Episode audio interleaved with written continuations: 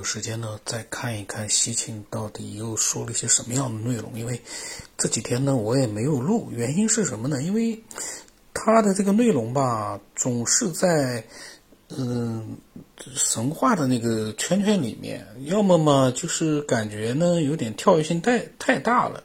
嗯，因为说是呃前面神话里面的一些人物呢，它对应的是一些呃。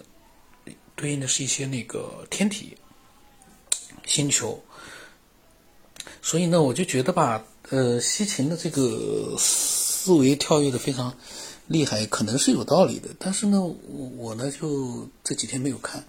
我们今天看一看啊，他说呢，就像是圣经之中的参孙和戴利拉的故事，被催眠的英雄的力量是很容易被抢夺的。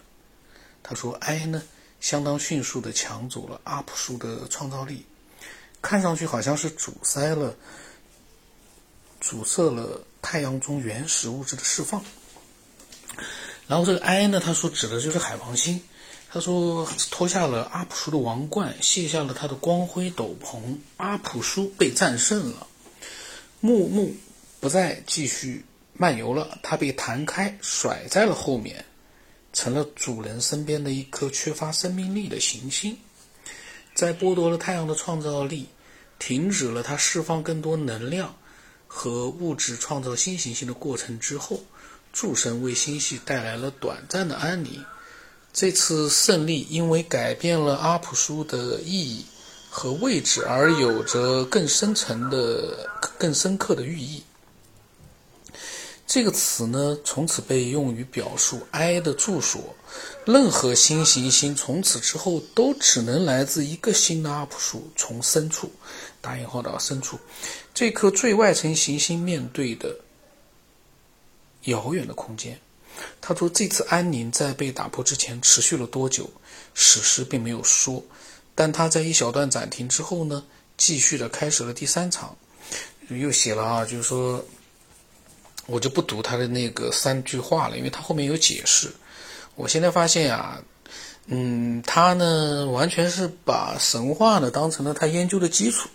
这个我个人觉得吧，你，嗯，我们看看啊，他也可能有些实际的东西，我们也不要一还没有看完就去给他下结论。总之呢，前面这个呢，我个人觉得呢有点比较牵强。然后他说啊，一个新的天神新行星加入了。他在深处被创造一个遥远的空间，一个带给他运行轨道行星的宿命的地方。他被最外层的行星引入了这个星系，生下他的是 I，就是海王星啊。这颗星星看上去是，嗯，他说肖像是美丽的，眨眼都会闪光，步伐如同贵族，自古享有高位。众神之前，他傲然登场，无神能及；众神之间，他傲视群雄。佛。看四世，它的成员极其庞大，它是最高的。然后他说呢，来自于外层空间，马杜克是一颗新生的行星，打着火哥，还释放着辐射。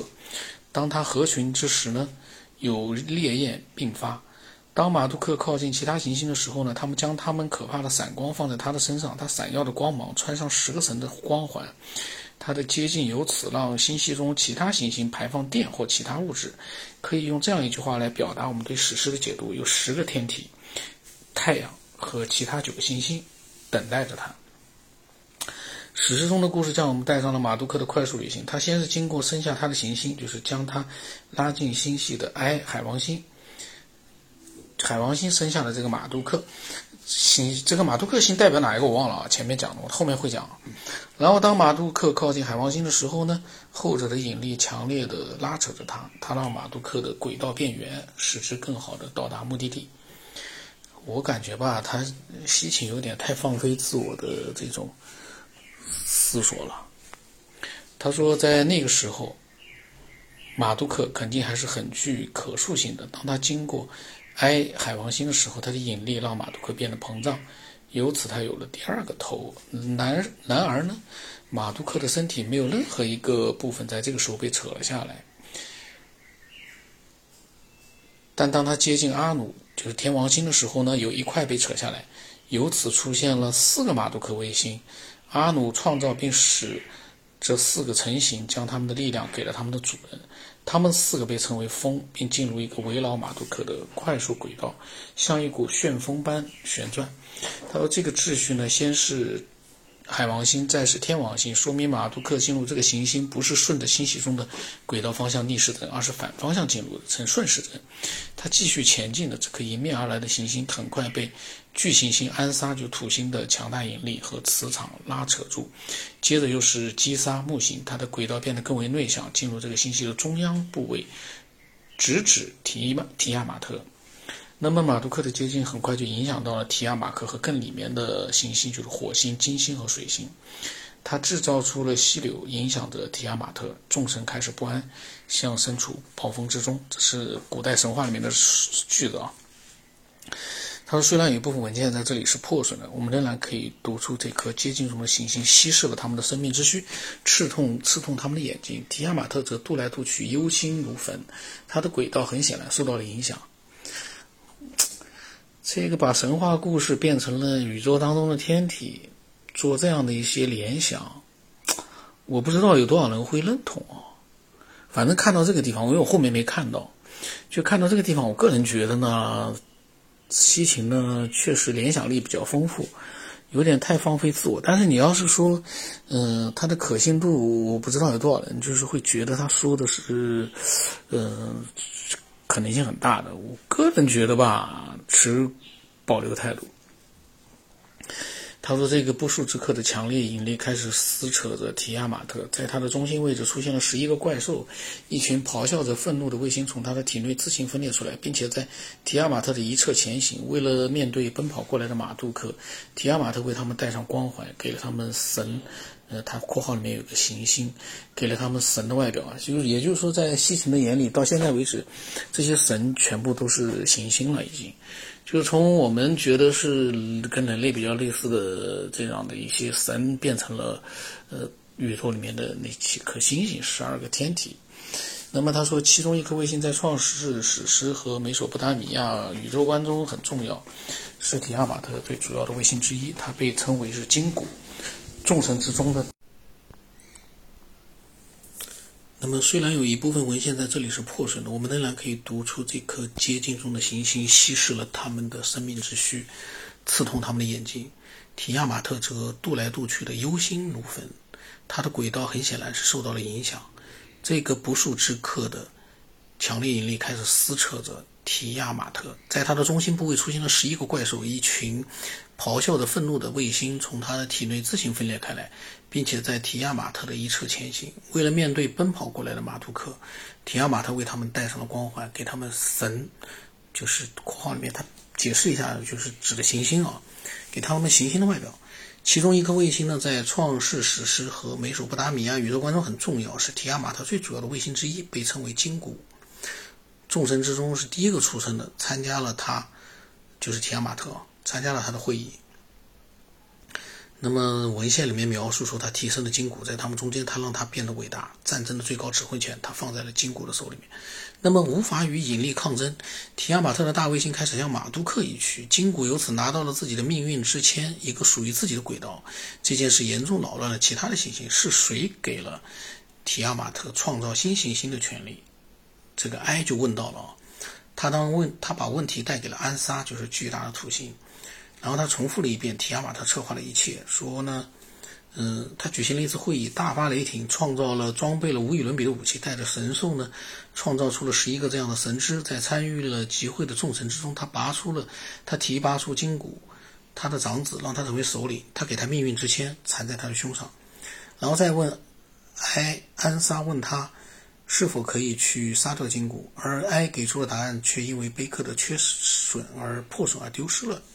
不过很明显的，埃没有答应安莎，因为接下来的故事当中，安莎找到了阿努，就天王星啊。他现在把这个神呐全被安插了，就是一个对应的星体。那么询问是否就问阿努天王星询问是否可以去和提马亚特提亚马特对抗？然而阿努不能面对他，而转身离去。在这个不安分的天上，不安宁的天上，一个冲突出现了。但是神一个一个的退去，没有谁能和暴怒的提亚马特作战嘛？那么马杜克在经过了海王星和天王星之后呢，现在解禁了安莎，就土星啊和他的光环，这给了安莎一个主意，他力量强大，可以作为我们的复仇者。他在战场上是锋利的，马杜克是英雄。然后进入土星的外环呢，他亲吻了安莎的嘴唇。马杜克回答说呢：“如果我确实是你们的复仇者，我将战胜提亚马特，拯救你们。召开会议吧，宣布我宿命中的至高无上。”嗯，西秦呢，完全已经把神话故事变成了新宇宙天体的故事了。他的脑洞确实相当大，但是吧，不管是把神。变成了物体，或者说把物体啊，就星球啊、星体变成了人，这个人打引号就是神啊，都让人觉得有点匪夷所思。他说呢，这种情形有些冒险，不过也很简单。马杜克和他的宿命，就他围绕太阳的轨道，在所有天神中是至高无上的。接着呢，加加安沙土星的卫星也是未来的冥王星，从他的旅行中被释放出来。那个原文就不说了，那些就是古代的诗句啊，意思就是他，这就是就是土星呢把冥王星释放出来了，给了冥王星自由，然后呢，经过了其他的神就行星啊，家家劝说他们为马杜克修改自己的法令，这个决定是预先想好的，众神仅仅是太热切的希望其他人去为他们夺取胜利，所以他们大喊着说呢。马杜克是君王，并劝服他早日动身，去结束提亚马特的生命。所以第四场呢由此开幕，天战。这个就把星体变成了神，但是他他又是星体星星，他们之间还有交流，然后还有战斗、战争，还有具体的战争画面，然后。这个西秦的脑洞确实是非比寻常，我感觉啊。但是吧，我怎么说呢？感觉很奇怪。你要是去相信，